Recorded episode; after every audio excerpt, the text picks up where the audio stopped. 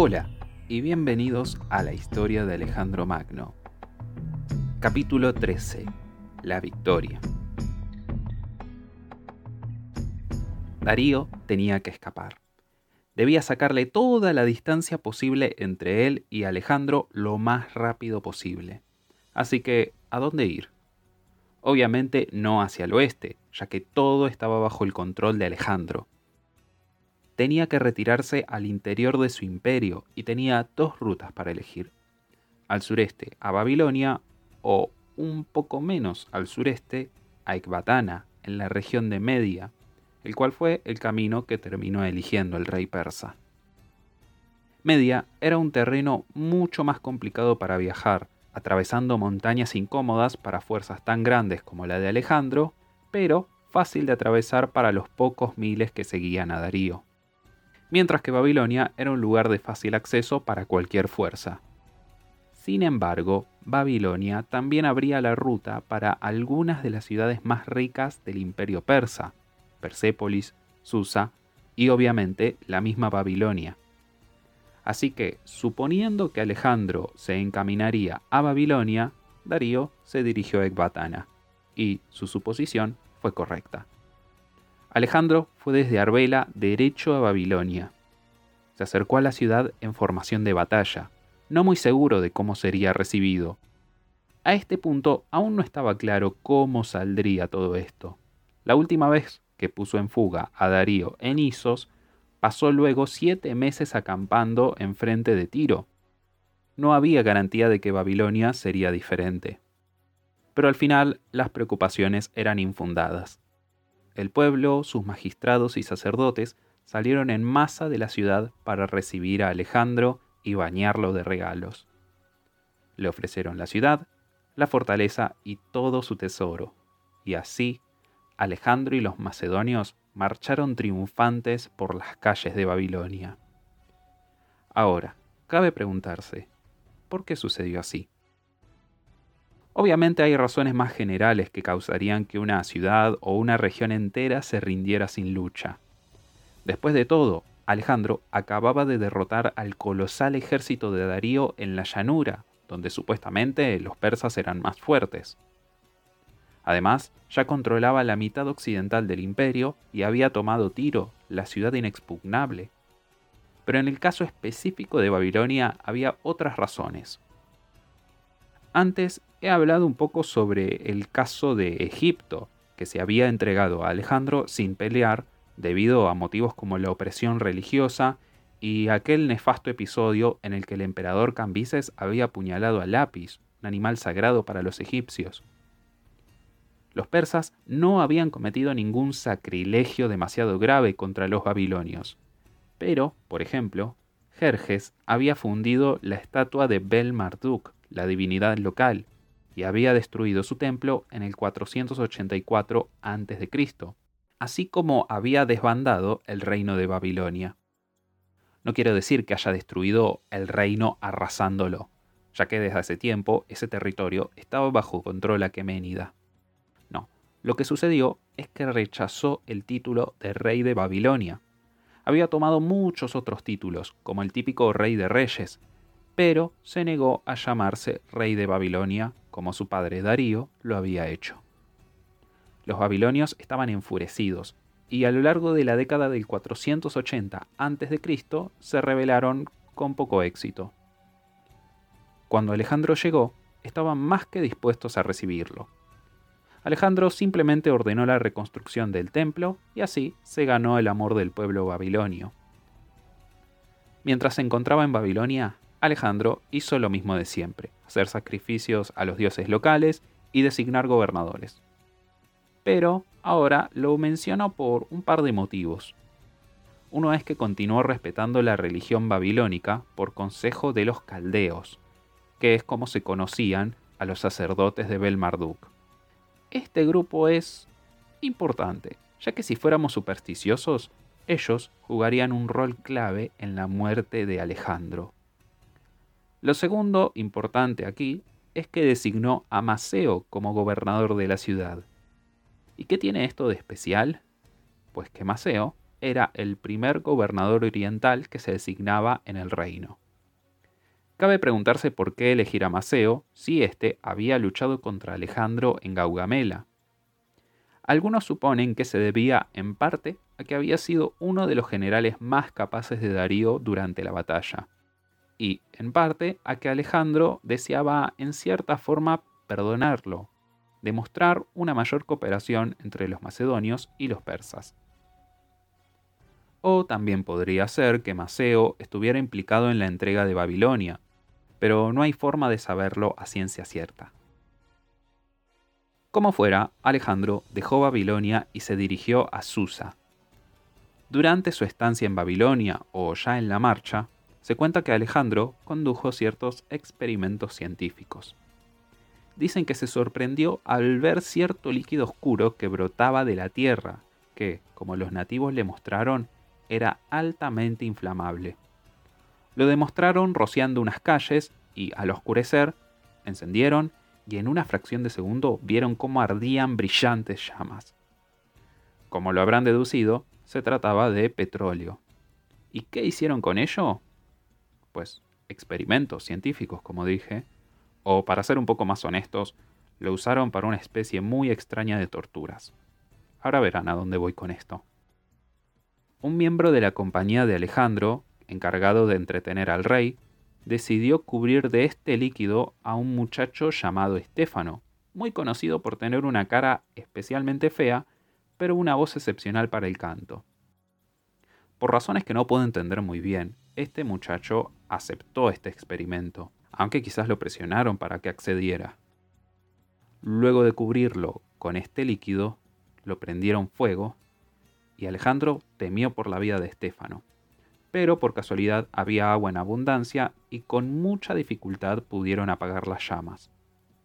Obviamente el muchacho estuvo gravemente herido, con severas quemaduras y en estado crítico por mucho tiempo. Y eso es todo lo que Plutarco nos cuenta al respecto. Una historia encantadora, ¿no les parece? En asuntos que no involucran prender fuego a personas, Alejandro, camino a Susa, se encontró con representantes de la ciudad, Después de la batalla de Gaugamela, Alejandro había enviado mensajeros allí, y la ciudad efectivamente se entregó junto con todo su dinero. Veinte días después de dejar Babilonia, Alejandro entraba en Susa y accedía a su tesoro, con lo que sus preocupaciones monetarias terminarían por siempre. ¿Recuerdan hace muchos capítulos cuando conté que Alejandro había comenzado su campaña con unos 200 talentos en deuda? En Susa, Alejandro se apoderó de 50.000 talentos de plata, sin mencionar los tesoros tomados por Jerjes de Grecia en su invasión, sin mencionar algunas estatuas que fueron devueltas a Atenas. Antes de que dejara Susa, Alejandro envió 3.000 talentos a Antípatro para ayudarlo a lidiar con la rebelión de Agis en Grecia. También recibió refuerzos de Macedonia, tanto infantería como caballería, y realizó ciertas modificaciones a la caballería de los compañeros. Esta parte de élite fue dividida en escuadrones y cada escuadrón estaba subdividido en dos compañías, cada una comandada por oficiales que se habían distinguido en el campo de batalla. Cuando avanzó, Alejandro encontró especialmente difícil el avance por la provincia de Persia. No solo era un terreno muy montañoso, sino que también estaba defendido por los más valientes de los persas y era el refugio de Darío. A pesar de estos obstáculos, Alejandro pudo encontrar un guía que le mostró el camino por escarpados atajos. Plutarco comienza el capítulo 17 de su obra sobre Alejandro describiendo cómo la llegada a Persia a través de los montes sagros en el invierno del 330 a.C. es un triunfo semejante a Gaugamela. Al entrar al territorio de Persia, Alejandro tuvo que enfrentarse a los Uxios, la tribu local. Los que vivían en la llanura se rindieron, pero los persas nunca habían sometido del todo a las tribus de las montañas. Cuando algún monarca persa con su ejército pasaba por las tierras de estas tribus, los persas pagaban una especie de peaje a los uxios para poder atravesar el terreno. los montañeses habían permanecido independientes de los persas por 200 años, y ahora que había otro ejército marchando por su territorio, esperaban igual trato. Enviaron mensajeros a Alejandro, solicitando tributo, y él les dijo que los encontraría en el paso de la montaña, donde les daría lo que pedían. Alejandro, en efecto, se dirigió al paso montañoso, de noche y con una fuerza de 8.000 hombres. Al día siguiente llegó a los poblados sucios y los saqueó, mientras estos estaban reuniendo la fuerza más grande posible para encontrarse con los macedonios en el paso montañoso. Pero Alejandro llegó primero. El rey inició el ataque desde la zona elevada y los nativos fueron sorprendidos. Lógicamente los sucios escaparon a los montes, pero como suele ser el caso, Alejandro se les había adelantado y había enviado a Cratero a las montañas. Otra vez sorprendidos, la tribu se vio obligada a reunirse con Alejandro para discutir la rendición.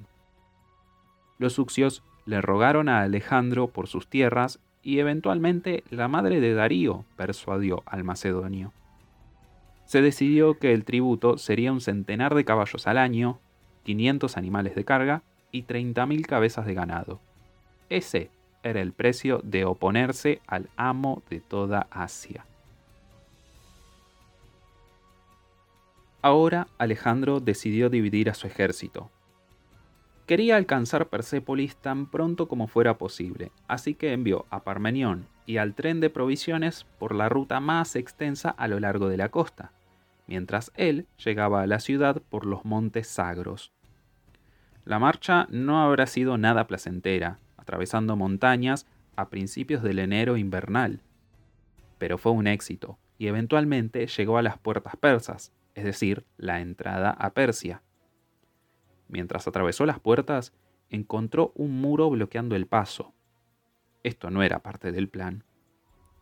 A este punto, los macedonios notaron que los muros flanqueando el paso estaban repletos de persas.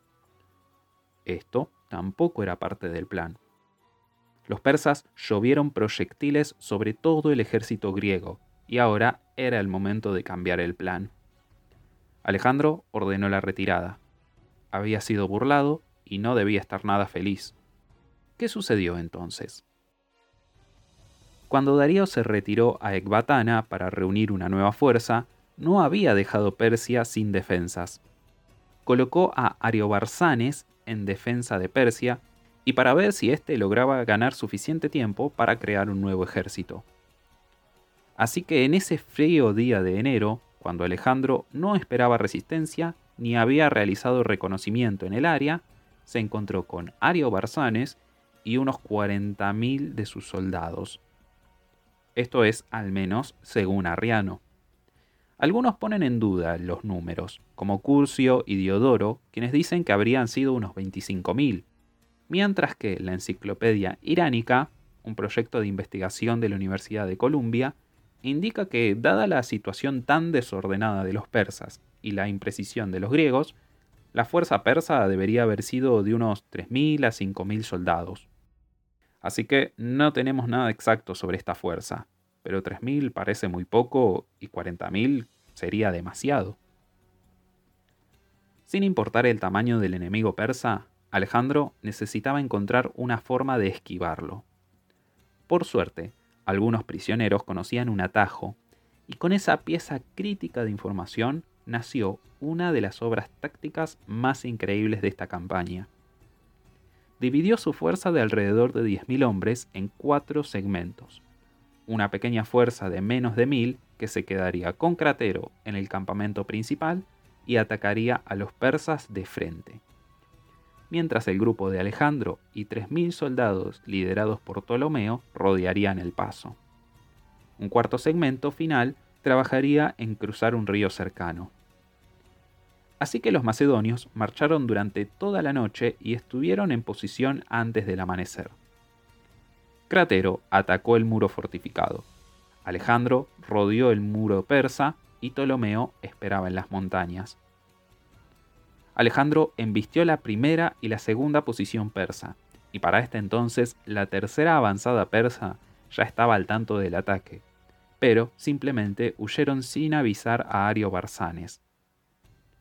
Con el elemento sorpresa a su favor, Alejandro atacó el grueso de la fuerza persa, y sonando los cuernos señalaron a Cratero para que iniciara su ataque del lado opuesto. Los persas entraron en pánico y se retiraron a sus defensas posteriores, pero Ptolomeo había salido desde lo alto y atacado el campamento persa. Igual que los sucios, los persas corrieron por sus vidas demasiado tarde. Muchos saltaron desde los riscos para escapar, y nadie sabe qué pasó con Ariobarzanes después de todo esto, pero dudo que haya vivido mucho si es que sobrevivió a la batalla. Esta victoria, si creemos que era una fuerza de gran tamaño, sería la última vez que Alejandro se enfrentaría a un ejército persa propiamente dicho, así que muchos juzgan que este es un punto importante en la campaña de Alejandro. Después de este triunfo, avanzó hacia Persia y entró victorioso a Persépolis. Su marcha a la capital fue tan rápida que nadie tuvo tiempo para asegurar el tesoro. Plutarco y Estrabón hablan de un total de 40.000 talentos capturados, mientras que Diodoro y Curcio dan la suma de unos 120.000 talentos. Alejandro se quedaría en Persépolis por unos meses, y allí quemaría el palacio real persa. Según Plutarco, Alejandro fue invitado a una fiesta donde una amante ateniense de Ptolomeo, llamada Thais, dio un discurso. Thais proclamó que estar en el palacio del rey persa compensaba todas sus dificultades en la vida. Y ella, una mujer, quería incendiar el palacio de Jerjes, el rey que había sido culpable del incendio de Atenas. De esta forma, la historia sabría que fue una mujer que siguió a Alejandro quien tomó una venganza mayor por todos los crímenes cometidos contra Grecia que cualquier comandante griego. A los macedonios les encantó la idea, y Alejandro fue persuadido.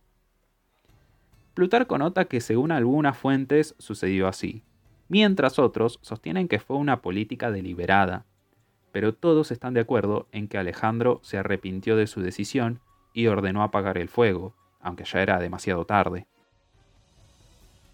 Arriano cuenta que Parmenión intentó disuadir a Alejandro, ya que causaría que los asiáticos lo despreciaran y que lo vieran más como un conquistador y no como un soberano.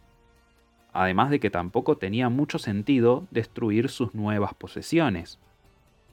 Incluso Arriano piensa que difícilmente sería una venganza, ya que los persas que habían cometido fechorías contra Grecia hace tiempo estaban muertos. Había otra razón por la que todo esto es tan importante. Para muchos griegos, esto marcaba el fin de su campaña. Se habían vengado del saqueo de Atenas, la cual era la misión fundacional de la Liga de Corinto. Esperaban que ahora Alejandro los llevara de vuelta a sus hogares, pero el rey los persuadió para seguir. Sin embargo, estas desavenencias crecerían hasta llegar el momento en que sus hombres se negaran a dar un solo paso más. Si disfrutaron de este episodio, recuerden que me pueden encontrar tanto en Spotify como en YouTube. También nos pueden ubicar por nuestras redes sociales, ya sea en Instagram, Twitter o Facebook. Nos escucharemos la próxima cuando sigamos a Alejandro en su frenética persecución de Darío, el rey de reyes fugitivo.